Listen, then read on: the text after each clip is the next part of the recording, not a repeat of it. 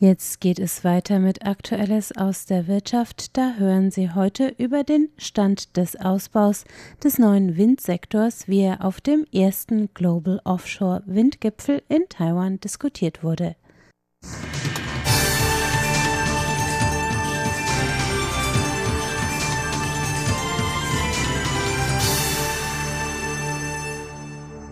Herzlich willkommen bei Aktueller Maus der Wirtschaft. Es begrüßt Sie Frank Pewitz.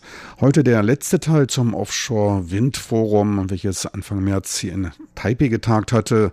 Veranstalter war die Non-Profit-Organisation, das World Forum Offshore Wind. Die gerade erst gegründete Organisation will sich als Interessenvertreter der Offshore-Windindustrie und Gesprächspartner der Regierungen anbieten. Taiwan hat sich bei der Entwicklung der Offshore-Windenergie für eine Drei-Phasen-Strategie entschlossen. Seit 2012 bis 2020 betreibt man eine Anreizpolitik. Ab 2020 sollen dann weitere Zonen in Gewässern bis zu 50 Meter Tiefe entwickelt werden und ab Mitte der nächsten Dekade soll dann der Aufbau der lokalen Zulieferindustrie abgeschlossen sein. Für die ersten 3800 Megawatt, die bis Ende 2024 abgeschlossen sein sollen, sind Einspeisetarife vorgesehen. Die ab 2025 ans Netz gehenden Windfarmen mit einer Kapazität von insgesamt 1700 Megawatt, die wurden bereits im Auktionsmodus vergeben. Die Betreiber sicherten sich dabei Aufträge mit dem Versprechen, den Strom zum Preis von ca. 2,55 Taiwan-Dollar pro Kilowattstunde zu liefern. Dies sind etwa 7,3 Euro Cent. Sie profitieren dabei von der Pionierarbeit der ersten Unternehmen. 2020 sollen laut Plan die ersten beiden Windparks mit etwa 740 Megawatt in Betrieb genommen werden, die dafür einen gesicherten Einspeisetarif von 5,85 Taiwan-Dollar für 20 Jahre erhalten. Für die meisten der nachfolgenden Anlagen gilt der Anfang des Jahres abgesenkte Einspeisetarif von 5,5 Taiwan-Dollar pro Kilowattstunde. Für Unmut sorgte unter den Betreibern die administrative Unfähigkeit, rechtzeitig bis Ende 2018 den Stromaufkaufvertrag unter Dach und Fach zu bringen.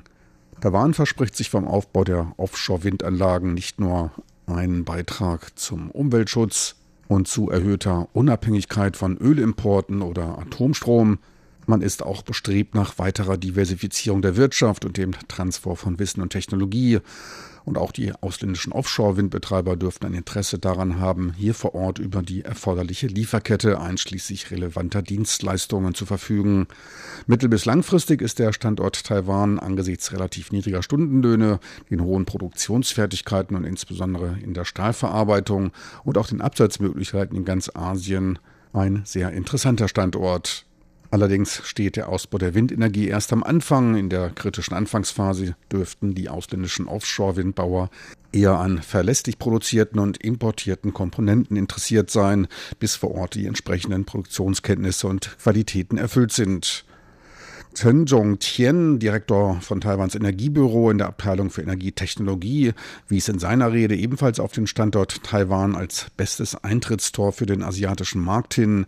Taiwan selbst bietet beste Windbedingungen für bisher ermittelte Standorte mit einem Gesamtvolumen von 11 Gigawatt, hat sich einer nachhaltigen Politik verschrieben und weist einen hohen Grad an wirtschaftlicher Freiheit auf. Die von ihm erwähnte Lieferkette, die muss allerdings noch entwickelt werden. Am Rande des Offshore Wind Forums sprach ich mit Mike Crawley, dem Geschäftsführer von Northland Power Canada, über deren Engagement in Taiwan und deren Meinung zum Umfeld für die Errichtung dieses neuen Industriezweiges in Taiwan. Also wir sind eine Partnerschaft mit Yushan Energy eingegangen, was damit auch das Unternehmen Mitsui einschließt. Wir entwickeln ein 1000 Megawatt großes Projekt, welches aus drei einzelnen Energieprojekten an der Küste vor Zhanghua besteht. Alles Offshore-Windprojekte.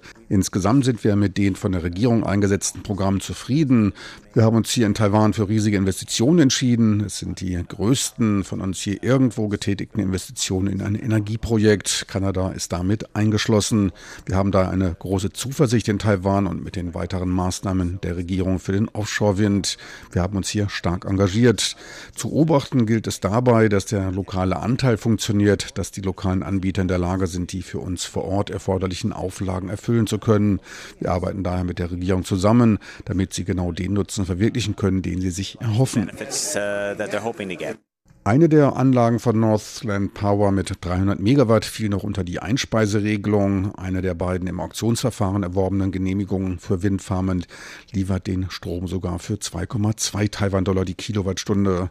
In den Vorträgen wurden oft die von der Regierung gesenkten Einspeisetarife und der lokale Produktionsanteil erwähnt. Dazu Mike Crawley.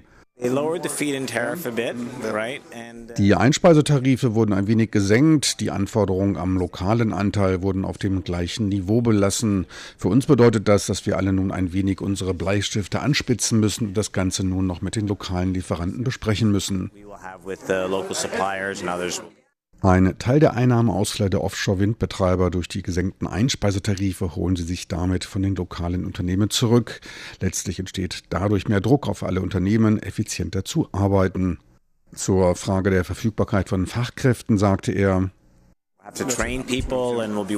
wir müssen die Leute anlernen und arbeiten mit den anderen Windfarmentwicklern zusammen, um sicherzustellen, dass die entsprechende Ausbildung gewährleistet ist.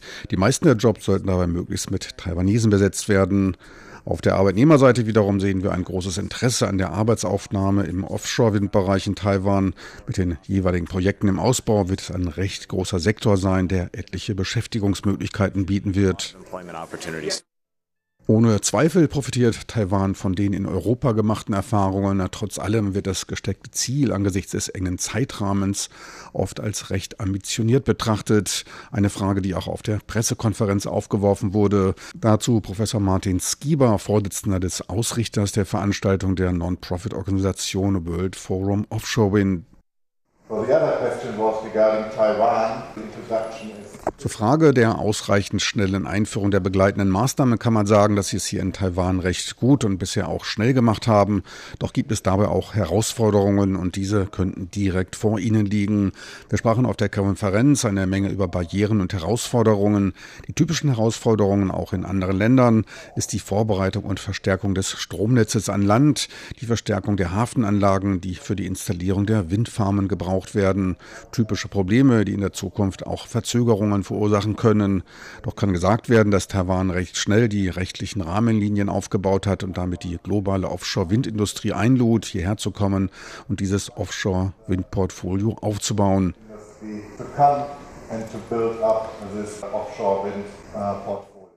Richard Sanford, Direktor für Offshore-Investitionen und Anlagenmanagement bei der deutschen Energiefirma Inorgi, wies auf die wichtige Transparenz beim weiteren Ausbau der Offshore-Windenergie hin.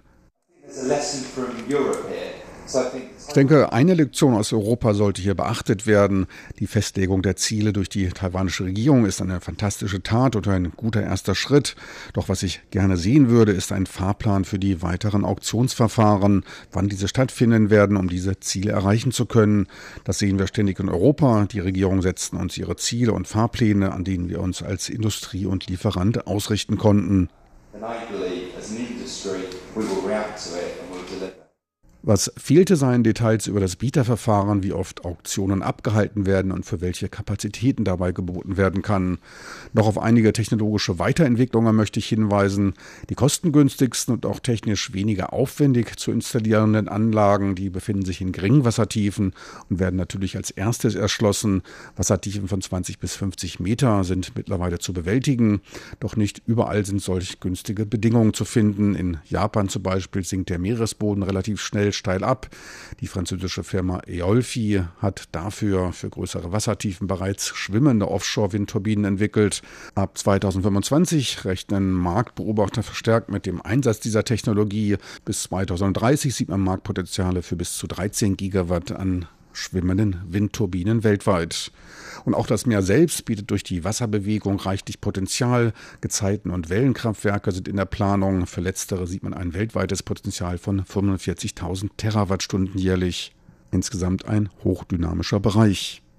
Das war's für heute aus Aktuellem aus der Wirtschaft vom Offshore Wind Forum. Schön, dass Sie dabei waren. Es verabschiedet sich von Ihnen Frank Pewitz.